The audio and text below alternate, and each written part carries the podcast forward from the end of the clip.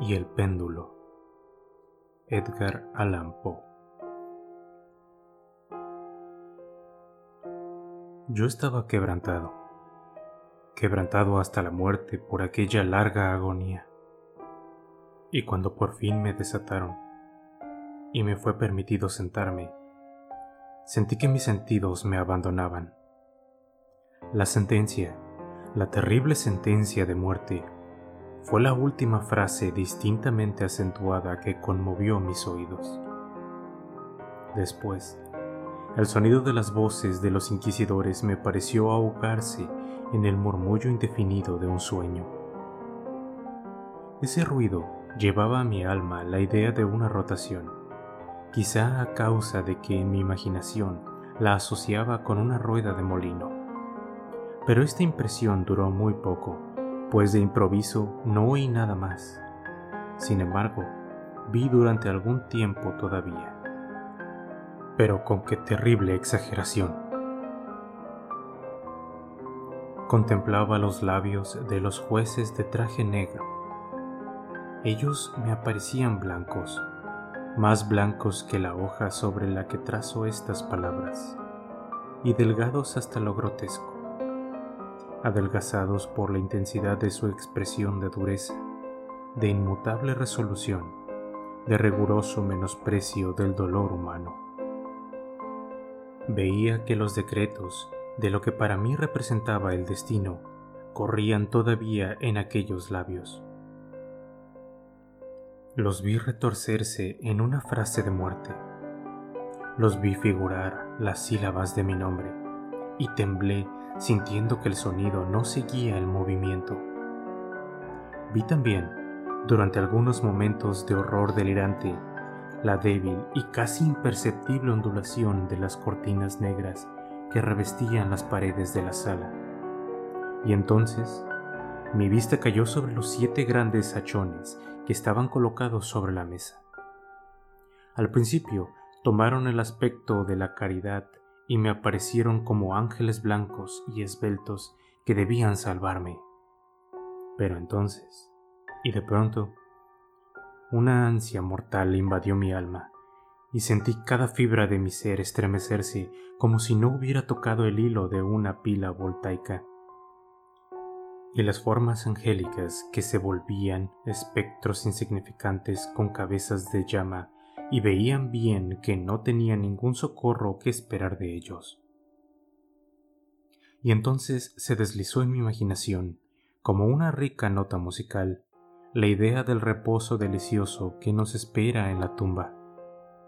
La idea vino dulce y furtivamente, y me parece que fue menester un largo tiempo para tener de ella una apreciación completa.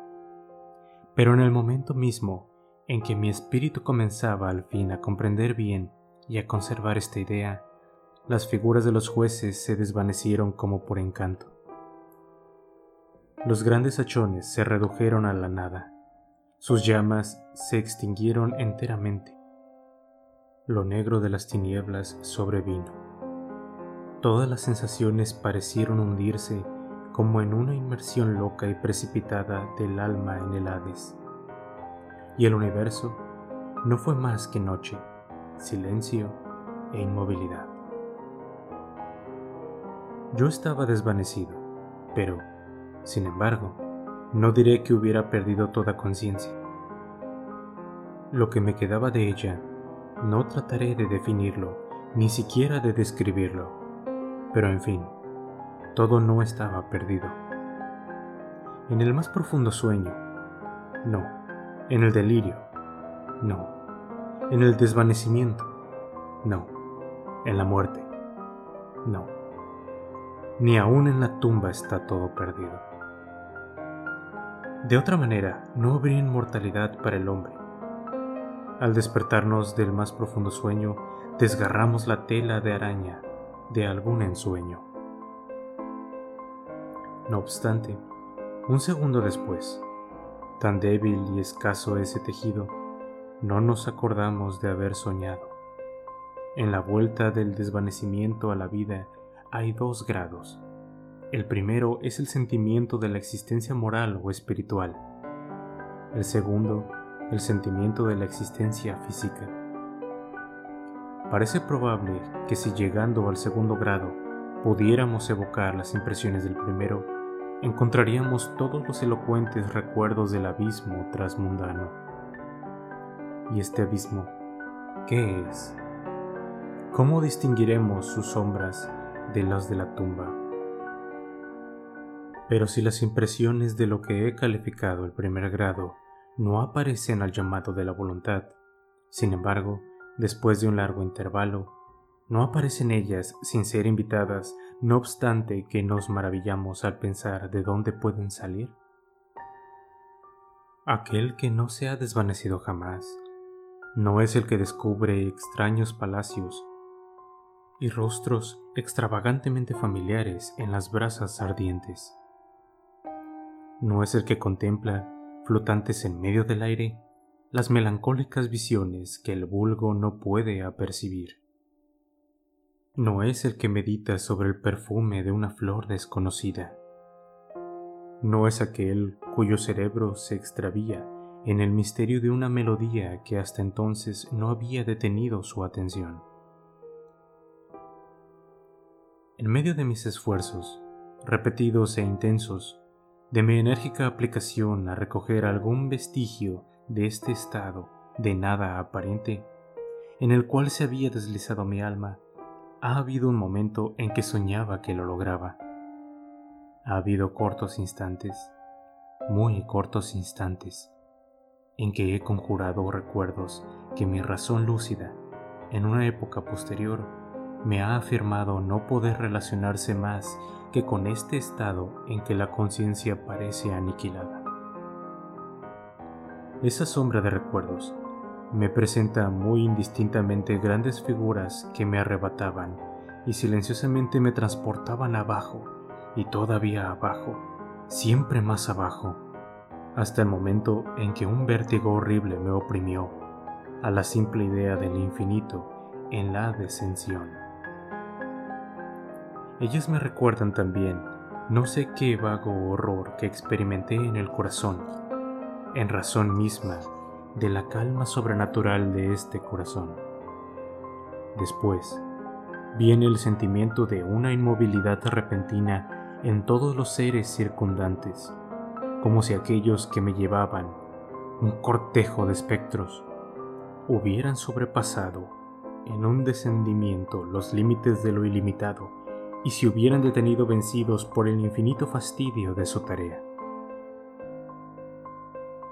Enseguida mi alma vuelve a encontrar una sensación de insipidez y humedad. Y después, todo no es más que locura.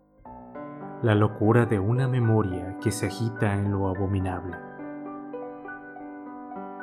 Muy repentinamente volvieron a mi alma sonido y movimiento, el movimiento tumultuoso del corazón, y en mis oídos el ruido de sus latidos.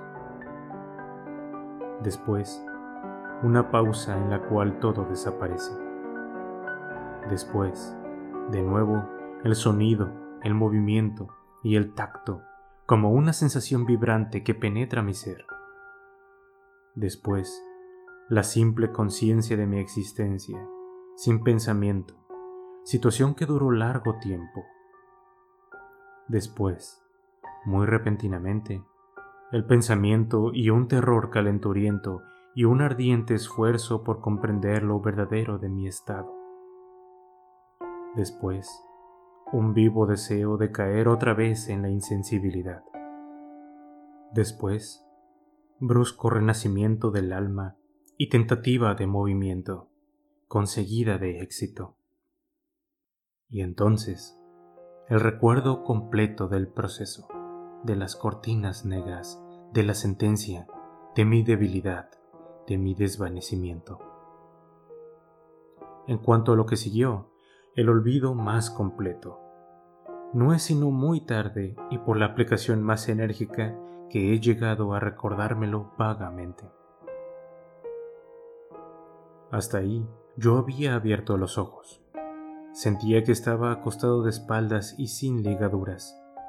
Extendí mi mano y cayó pesadamente sobre algo húmedo y duro La dejé reposar así durante algunos minutos, esforzándome en adivinar dónde podía estar y lo que había sido de mí. Estaba impaciente por servirme de mis ojos, pero no me atrevía. Tenía miedo del primer golpe de vista sobre los objetos que me rodeaban. No era que temiese a mirar cosas horribles, sino que estaba aterrado de la idea de no ver nada. A la larga, con una loca angustia de corazón, abrí vivamente los ojos. Mi horroroso pensamiento se encontraba confirmado. La negrura de la eterna noche me rodeaba.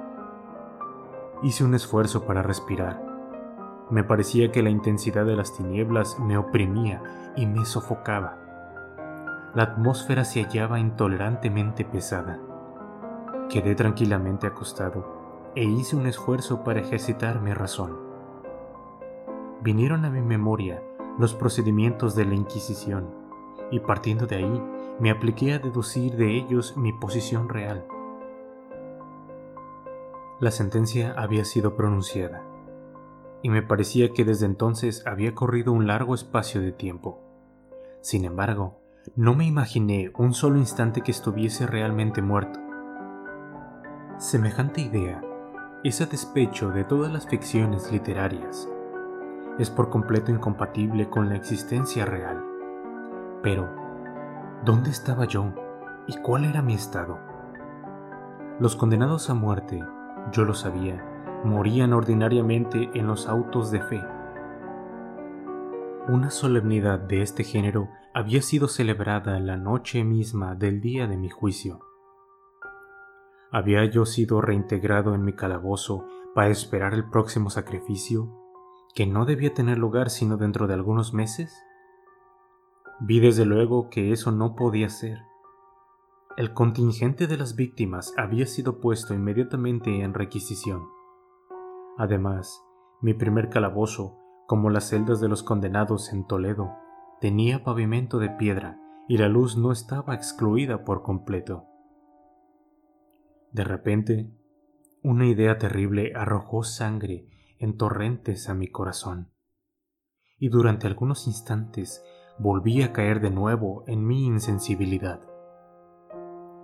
Volviendo en mí, me enderecé de un solo brinco sobre mis pies, mientras me temblaba convulsivamente cada fibra. Extendí locamente mis brazos encima y alrededor de mí, y en todos sentidos. No sentía nada. Sin embargo, temblaba de dar un paso. Tenía miedo de chocar contra las paredes de mi tumba.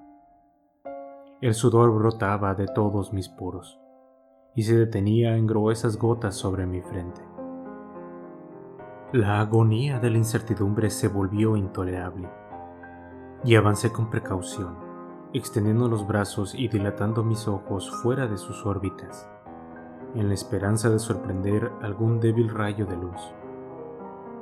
Di muchos pasos, pero todo estaba negro y vacío respiré más libremente.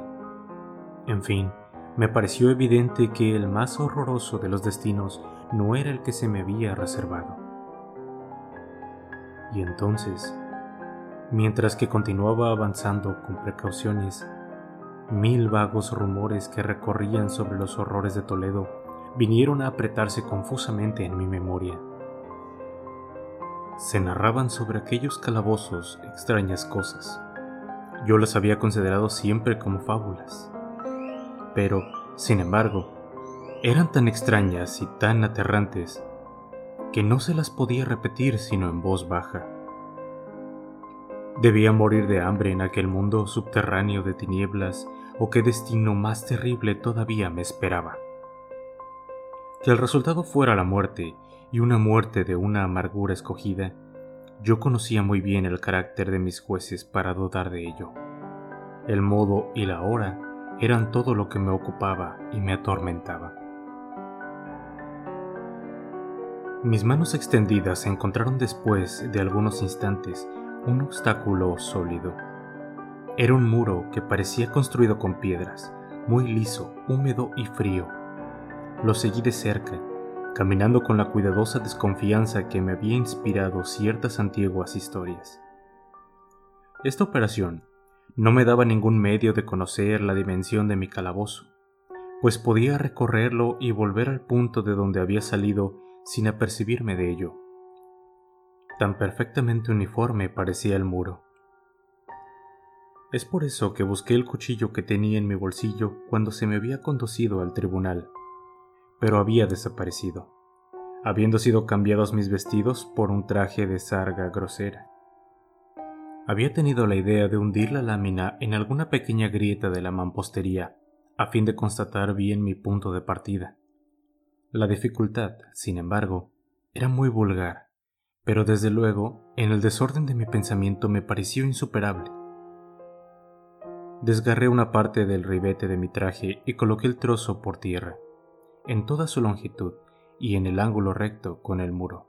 Siguiendo mi camino a tientas alrededor de las paredes, no podía dejar de encontrar ese jirón al concluir el circuito. A lo menos yo lo creía. Pero no había tenido en cuenta de la extensión de mi calabozo o de mi debilidad. El terreno era húmedo y resbaladizo Fui vacilante durante algún tiempo, después tropecé y caí. Mi extrema fatiga me decidió a quedar acostado y el sueño me sorprendió bien pronto en ese estado. Al despertarme y extender un brazo, encontré al lado mío un pan y un cántaro de agua. Estaba muy extenuado para reflexionar sobre esta circunstancia, pero bebí y comí con avidez. Poco tiempo después proseguí mi viaje alrededor de mi prisión y con mucha pena llegué al jirón de Sarga. En el momento en que había caído, llevaba contados ya 52 pasos, y en la continuación de mi paseo conté todavía 48, hasta el instante en que encontré el trapo. Por consiguiente, en todo eran 100 pasos, y suponiendo que dos pasos es una yarda, presumí que el calabozo tenía 50 yardas de circuito. No obstante, había encontrado muchos ángulos en el muro, y así no había casi medio de conjeturar la forma de la cueva, pues yo no podía impedirme de suponer que era una cueva. Yo no ponía un muy grande interés en esas investigaciones, tampoco ninguna esperanza, pero una vaga curiosidad me llevó a continuarlas. Dejando el muro, resolví atravesar la superficie circunscrita. Desde luego avancé con una extrema precaución, pues el suelo, aunque pareciendo de una materia dura, era falso y pegajoso. A la larga, sin embargo, tomé valor y me puse a caminar con seguridad, aplicándome a atravesar en línea tan recta como fuera posible. Había así dado diez o doce pasos poco más o menos, cuando un extremo del dobladillo desgarrado de mi traje se enroscó a mis piernas. Caminé y caí violentamente en el rostro para abajo. En el orden de mi caída, no noté de seguida una circunstancia pasablemente sorprendente, que sin embargo algunos instantes después, y cuando estaba todavía extendido, llamó mi atención. Hela aquí. Mi barba tocaba el suelo de la prisión, pero mis labios y la parte superior de mi cabeza, aunque pareciendo situadas a una menor elevación que la barba, no tocaban nada. Al mismo tiempo, me pareció que mi frente estaba bañada de un sudor viscoso y que un olor particular de hongos viejos subía hacia mi nariz. Extendí el brazo y temblé al descubrir que había caído sobre el borde mismo de un pozo circular, cuya extensión no tenía medio ninguno de medir por el momento. Tanteando la mampostería de debajo del brocal, logré desprender un pequeño fragmento y le dejé caer en el abismo. Durante algunos segundos presté el oído a sus rebotes. Golpeaba en su caída las paredes del precipicio. Al fin hizo en el agua lúgubre zambullida, seguida de ruidos ecos. En el acto, un ruido se produjo encima de mi cabeza, como de una puerta, casi tan pronto cerrada como abierta, mientras que un débil rayo de luz atravesaba repentinamente la oscuridad y se extinguía casi al mismo tiempo. Vi claramente el destino que me había sido preparado, y me felicité del accidente oportuno y que me había salvado. Un paso más, y el mundo no me hubiera vuelto a ver. Y en esta muerte, evitada a tiempo, tenía este mismo carácter que había mirado como fabuloso y absurdo en los cuentos que se hacían sobre la Inquisición. Las víctimas de su tiranía no tenían otra alternativa que la muerte con sus más crueles agonías físicas, o la muerte con sus más abominables torturas morales. Yo había sido destinado para esta última. Mis nervios estaban distendidos por un largo sufrimiento, hasta el punto que temblaba al sonido de mi propia voz, y me había convertido, bajo todos aspectos, en un excelente sujeto para la especie de tortura que me esperaba. Temblando todos mis miembros, retrocedí a tientas hacia el muro, resuelto a dejarme morir en él antes que afrontar el horror de los pozos que mi imaginación multiplicaba ahora en las tinieblas de mi calabozo. En otra situación de espíritu, habría tenido el valor para concluir con mis miserias de un solo golpe, por la inmersión en uno de aquellos abismos. Pero entonces era el más perfecto de los cobardes, y después me era imposible olvidar lo que había leído respecto a esos pozos, que la extinción repentina de la vida era una posibilidad cuidadosamente excluida por el infernal genio que había concebido su plan. La agitación de mi espíritu me tuvo despierto durante largas horas, pero al fin me adormecí de nuevo. Al recordarme, encontré a mi lado, como la primera vez, un pan y un cántaro de agua. Una sed ardiente me consumía, y vacié el cántaro de un trago.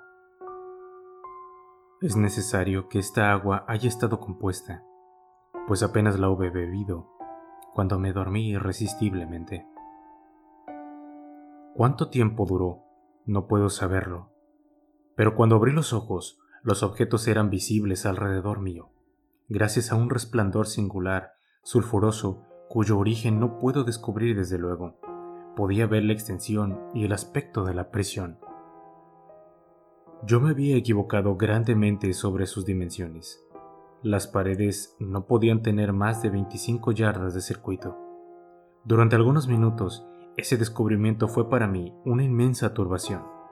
Turbación bien pueril en verdad, porque, en medio de las circunstancias terribles que me rodeaban, ¿qué podía haber en ellas de menos importantes que las dimensiones de mi prisión? pero mi alma tomaba un interés extravagante en las futilidades, y me apliqué fuertemente a darme cuenta del error que había cometido en mis medidas. Al fin, la verdad me pareció como un relámpago. En mi primera tentativa de exploración, había contado 52 pasos hacia el momento en que caí. Debía estar entonces a uno o dos pasos del trozo de sarga. En realidad, había casi medido el circuito de la cueva. Me dormí entonces y al despertarme es menester que haya vuelto mis pasos, creando así un circuito, casi doble del circuito real. La confusión de mi cerebro me había impedido notar que había empezado mi vuelta con el muro a mi izquierda y que lo acababa con el muro a mi derecha. Me había equivocado también relativamente a la forma del recinto. Tanteando las paredes durante mi camino, había encontrado muchos ángulos y había deducido de ellos la idea de una gran irregularidad. Tan poderoso es el efecto de una oscuridad total para aquel que sale de un letargo o de un sueño. Esos ángulos eran simplemente producidos por ligeras depresiones o huecos con intervalos desiguales. La forma general de la prisión era un cuadrado. Lo que había tomado por mampostería parecía ahora hierro o cualquier otro metal de placas enormes, cuyas suturas y junturas ocasionaban las depresiones. La superficie entera de esa construcción metálica estaba groseramente embadurnada con todos los emblemas horrorosos y repulsivos a que la superstición sepulcral de los frailes ha dado nacimiento. Figuras de demonios con aires de amenaza, con forma de esqueleto, y otras imágenes de un horror más real, llenaban los muros en toda su extensión. Observé que los contornos de estas monstruosidades eran suficientemente distintos, pero que los colores estaban debilitados y alterados, como por el efecto de una atmósfera húmeda. Noté entonces el pavimento, que era de piedra. En el centro se abría el pozo circular de cuya boca había escapado, pero no había más que uno solo en el calabozo. Vi todo eso indistintamente, y no sin esfuerzo, porque mi situación física había cambiado singularmente durante mi sueño. Estaba ahora acostado de espaldas, cuán largo era, sobre una superficie de armazón de madera muy bajo. Estaba sólidamente atado a él, con una larga venda que se parecía a una cincha. Enrollaba varias veces mis miembros y mi cuerpo, no dejándome en libertad más que mi cabeza y mi brazo izquierdo. Pero todavía me era necesario hacer un esfuerzo de los más penosos para alcanzar el alimento contenido en un plato de barro, colocado a mi lado en el suelo.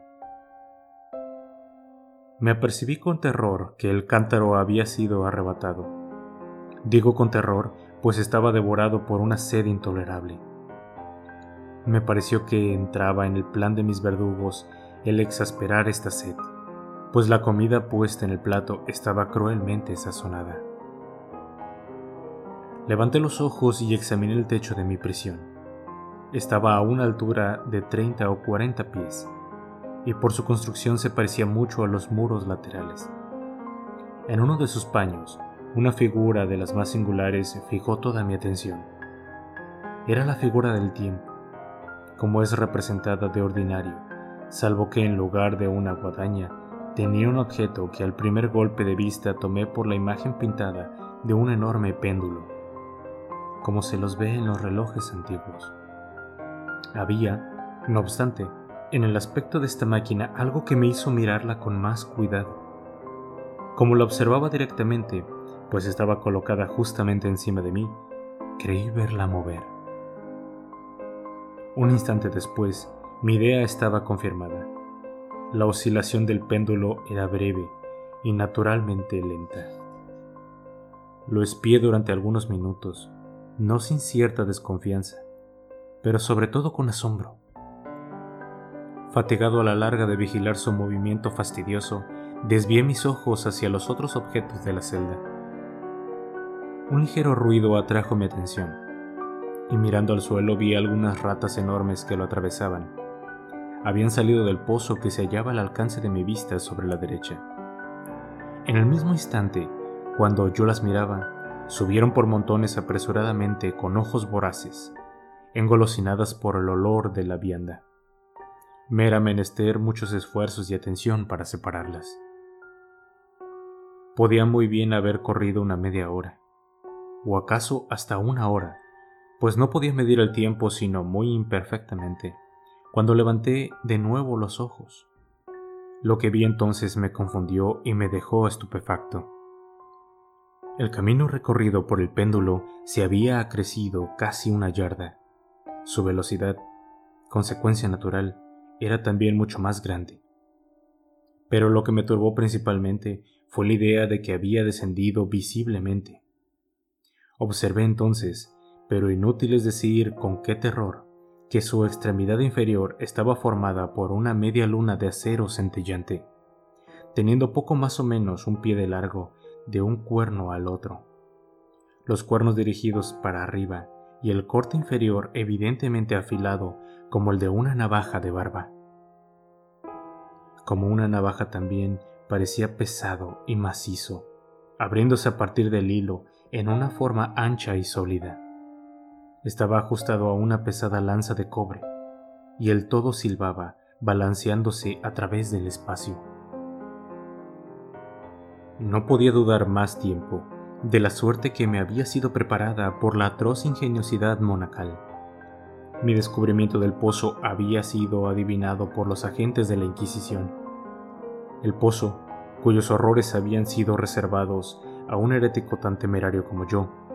El pozo, figura del infierno y considerado por la opinión como la última tune de los castigos de la Inquisición.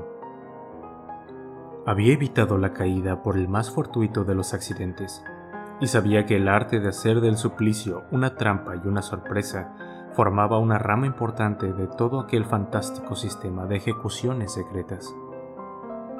Ahora bien, habiéndose frustrado el del abismo, no entraba ya en el plan demoníaco el precipitarme en él. estaba pues consagrado, y esta vez sin alternativa posible a una destrucción diferente y más dulce. Más dulce. He sonreído casi en mi agonía, pensando en la singular aplicación que hacía de semejante palabra. ¿De qué sirve narrar las largas horas de horror más que mortales, durante las cuales conté las oscilaciones vibrantes del acero? Pulgada por pulgada, línea por línea, operaba un descenso graduado y solamente apreciable a los intervalos, que me parecían siglos, y siempre descendía, siempre más abajo, siempre más abajo. Corrieron días, puede ser que muchos días hayan corrido, antes que viniera a balancearse bastante cerca de mí para azotarme con su soplo acre. El olor del acero afilado se introducía en mis narices. Suplicaba al cielo, lo fatigaba con mi súplica, para que hiciera descender el acero más rápidamente. Me volví loco, frenético, y me esforcé por levantarme, por ir al encuentro de aquella terrible cimitarra móvil. Y después, repentinamente, caí en una gran calma, y quedé extendido sonriendo a esta muerte chispeante, como un niño a algún precioso juguete. Hubo un intervalo de perfecta insensibilidad, intervalo muy corto, pues, volviendo a la vida, no encontré que en el péndulo hubiera descendido una cantidad apreciable. Sin embargo, podía ser muy bien que ese tiempo hubiera sido largo, pues yo sabía que había demonios que habían tomado nota de mi desvanecimiento y que podían detener la vibración a su voluntad. Entrando en mí mismo, experimenté un malestar y una debilidad inexpresables como por consecuencia de una larga inanición. Hasta en medio de las angustias presentes, la naturaleza humana imploraba su alimento. Con un esfuerzo penoso, extendí mi brazo izquierdo tan lejos como me lo permitían las ligaduras, y me apoderé de un pequeño resto que las ratas habían querido dejarme. Cuando llevé una parte a mis labios, un pensamiento informe de gozo, de esperanza atravesó mi espíritu. No obstante, ¿qué había de común entre la esperanza y yo? Era, digo, un pensamiento informe. El hombre los tiene a menudo parecidos a esos, que no se han completado jamás. Sentí que era un pensamiento de gozo, de esperanza, pero sentí también que ella había muerto al nacer. Vanamente me esforzó en concluirlo, en alcanzarlo. Mi largo sufrimiento había casi aniquilado las facultades ordinarias de mi espíritu. Era un imbécil, un idiota. La vibración del péndulo tenía lugar en un plano que hacía ángulo recto con el largo de mi cuerpo. Vi que la media luna había sido dispuesta para atravesar la región del corazón. Desgarraría la zarja de mi traje, después se volvería y repetiría su operación todavía indefinidamente. No obstante, la espantosa dimensión de la curva recorrida, algo así como 30 pies, acaso más, y la selvante energía de su descensión, que habría cortado hasta aquellas murallas de hierro, en suma, todo lo que podía hacer por algunos minutos era desgarrar mi traje. Y sobre este pensamiento hice una pausa. No me atrevía a ir más lejos de esta reflexión. Me detuve en ella con una tensión obstinada, como si por esta insistencia pudiera detener ahí la descensión del acero. Me apliqué a meditar sobre el sonido que producía la media luna pasando a través de mi vestido, sobre la sensación particular y penetrante que el frotamiento de la tela produce sobre los nervios. Medité sobre todas estas futilidades hasta que mis dientes se erizaron. Más abajo, más abajo todavía, se deslizaba siempre más abajo.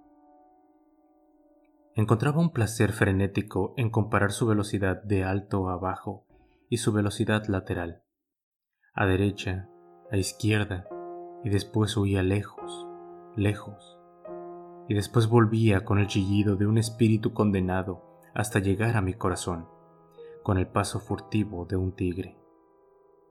Yo reía y aullaba, según que la una u otra idea tomaba la superioridad. Más abajo invariablemente, despiadadamente más abajo. Vibraba a tres pulgadas de mi pecho. Me esforcé violentamente, furiosamente, por desatar mi brazo izquierdo. Estaba libre solamente desde el codo hasta la mano. Yo le podía hacer jugar desde el plato hasta mi boca con un gran esfuerzo y nada más. Si hubiera podido romper las ligaduras de arriba del codo, habría sido el péndulo y tratado de detenerlo. Habría también ensayado de detener una avalancha. Siempre más abajo. Incesantemente, inevitablemente más abajo. Respiraba dolorosamente y me agitaba a cada paso del péndulo. Mis ojos lo seguían en su vuelo ascendente y descendente con el ardor de la desesperación más insensata.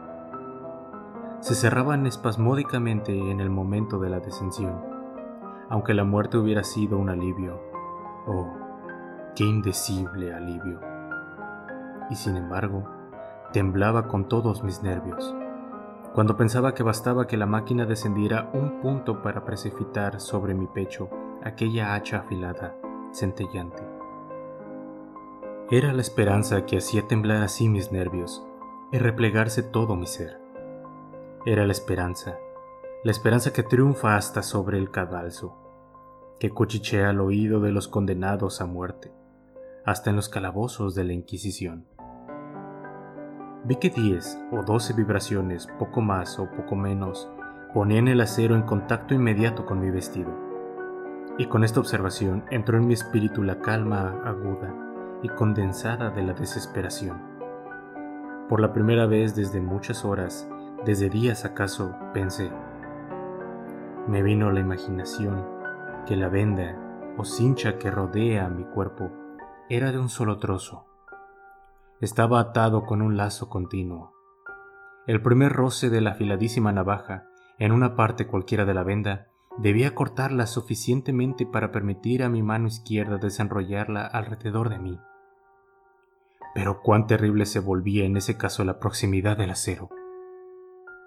Y el resultado de la más ligera sacudida mortal. Era verosímil, por otra parte, que los infames verdugos no hubieran previsto o impedido esta posibilidad. Era probable que la venda atravesara mi pecho en el camino que tenía que recorrer el péndulo. Temblando de verme frustrado en mi débil esperanza, verosímilmente la última, alcancé suficientemente mi cabeza para ver distintamente mi pecho. La venda envolvía estrechamente mis miembros y mi cuerpo en todos sentidos, excepto en el camino de la media luna homicida.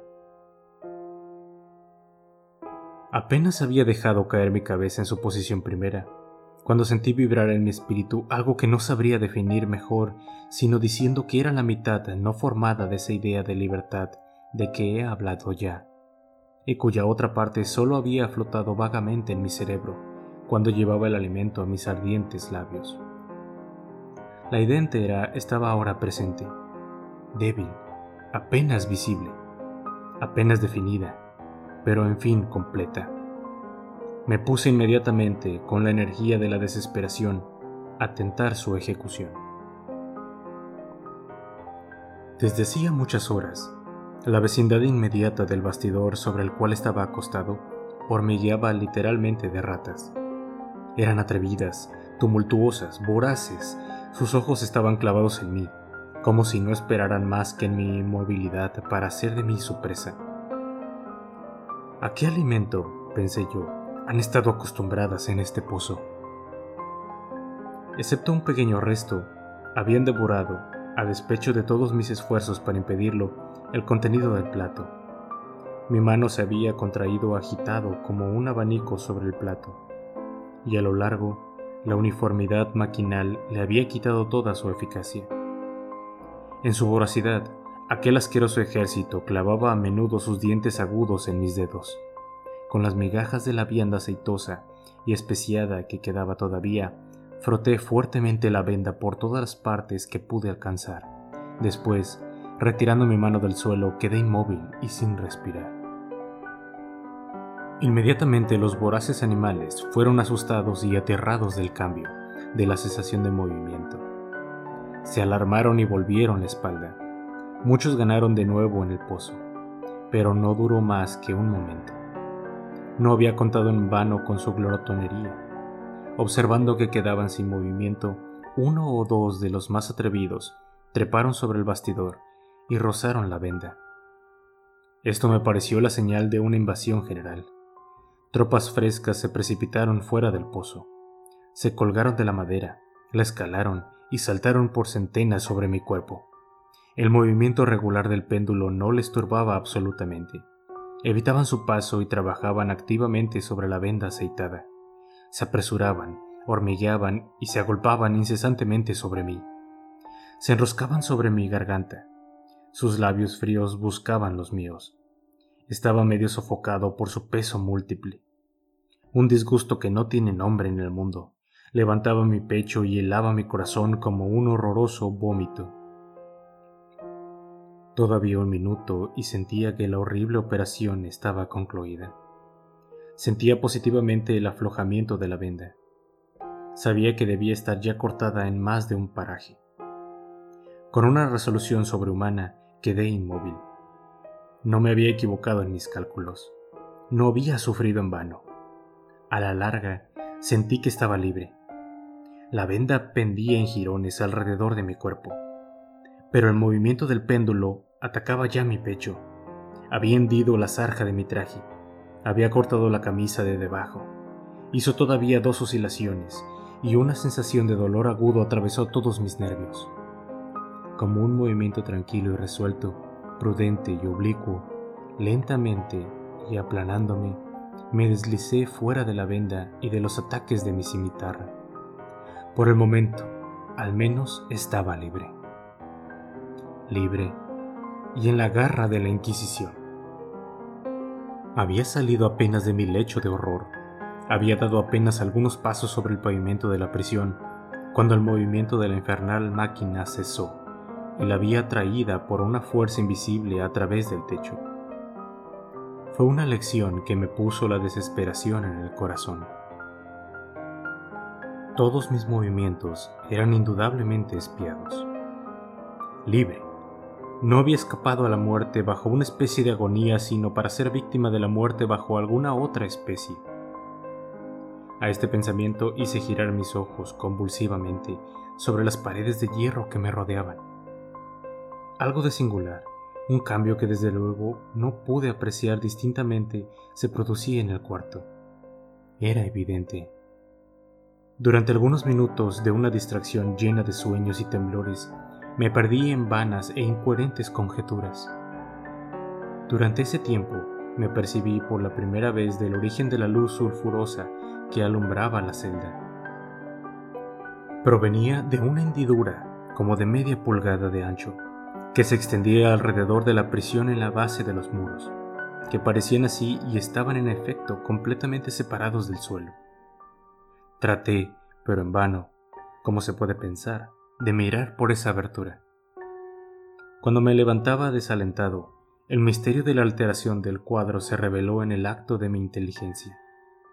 Había observado que aunque los contornos de las figuras murales fuesen suficientemente distintos, los colores parecían alterados e indecisos. Esos colores acababan de tomar y tomaban en efecto a cada instante un brillo sorprendente y muy intenso que daba a aquellas imágenes fantásticas y diabólicas un aspecto que había hecho estremecer nervios más sólidos que los míos.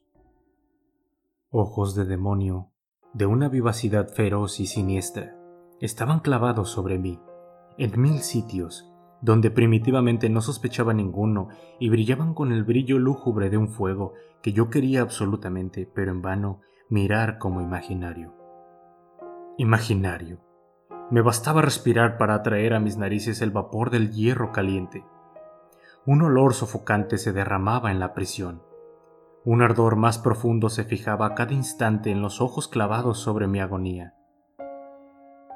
Un tinte más rico de rojo se mostraba sobre aquellas horribles pinturas de sangre. Estaba jadeante, respiraba con esfuerzo. No había en dudar del designio de mis verdugos, los más despiadados, los más demoníacos de los hombres. Retrocedí lejos del metal ardiente hacia el centro del calabozo.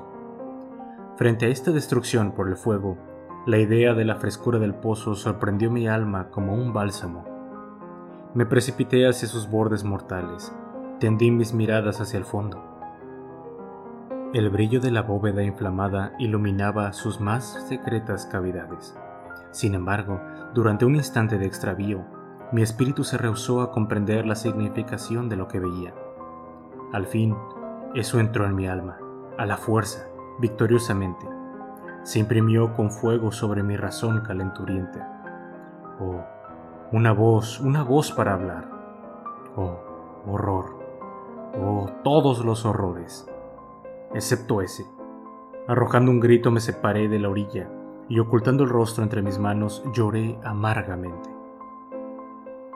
El calor aumentaba rápidamente y una vez todavía levanté los ojos temblando como en un acceso de fiebre. Un segundo cambio había tenido lugar en la celda y ahora este cambio era evidente en la forma. Como la primera vez, fue en vano que buscara el apreciar o comprender lo que pasaba, pero no se me dejó mucho tiempo en la duda. La venganza de la Inquisición marchaba a gran paso, desorientada dos veces por mi dicha, y no había que jugar más con el rey de los terrores. El cuarto había sido cuadrado. Me percibí que dos de sus ángulos de hierro eran ahora agudos, dos consecutivamente obtusos. El terrible contraste aumentaba rápidamente con un murmullo y un gemido sordo. En un instante, el cuarto había cambiado su forma en la de un losange. Pero la transformación no se detuvo ahí. Yo habría aplicado los muros rojos contra mi pecho, como un vestido de eterna paz. La muerte, me dije, no importa qué muerte, excepto la del pozo. Insensato. ¿Cómo no había comprendido que era necesario el pozo, que ese pozo solo era la razón del hierro ardiente que me asediaba? Podía resistir a su ardor, y hasta, suponiéndolo, podía permanecer firme contra su presión. Y ahora se aplanaba, se aplanaba con una rapidez que no me dejaba tiempo a la reflexión. Su centro colocado sobre la línea de su más grande anchura, coincidía justamente con el abismo abierto.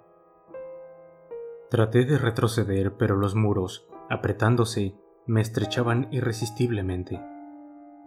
En fin, llegó un momento en que mi cuerpo quemado y contorsionado encontraba apenas su lugar sobre el suelo de la prisión. No luché más. Pero la agonía de mi alma se exhaló en un grande y largo grito supremo de desesperación. Sentí que vacilaba sobre el borde. Desvié los ojos y oí un ruido discordante de voces humanas, una explosión, un huracán de clarines, un poderoso mugido como el de un millar de truenos. Los muros de fuego retrocedieron precipitadamente. Un brazo extendido ansió el mío cuando caía desfallecientemente en el abismo. Era el brazo del general Lasalle. El ejército francés había entrado a Toledo. La Inquisición estaba en poder de sus enemigos.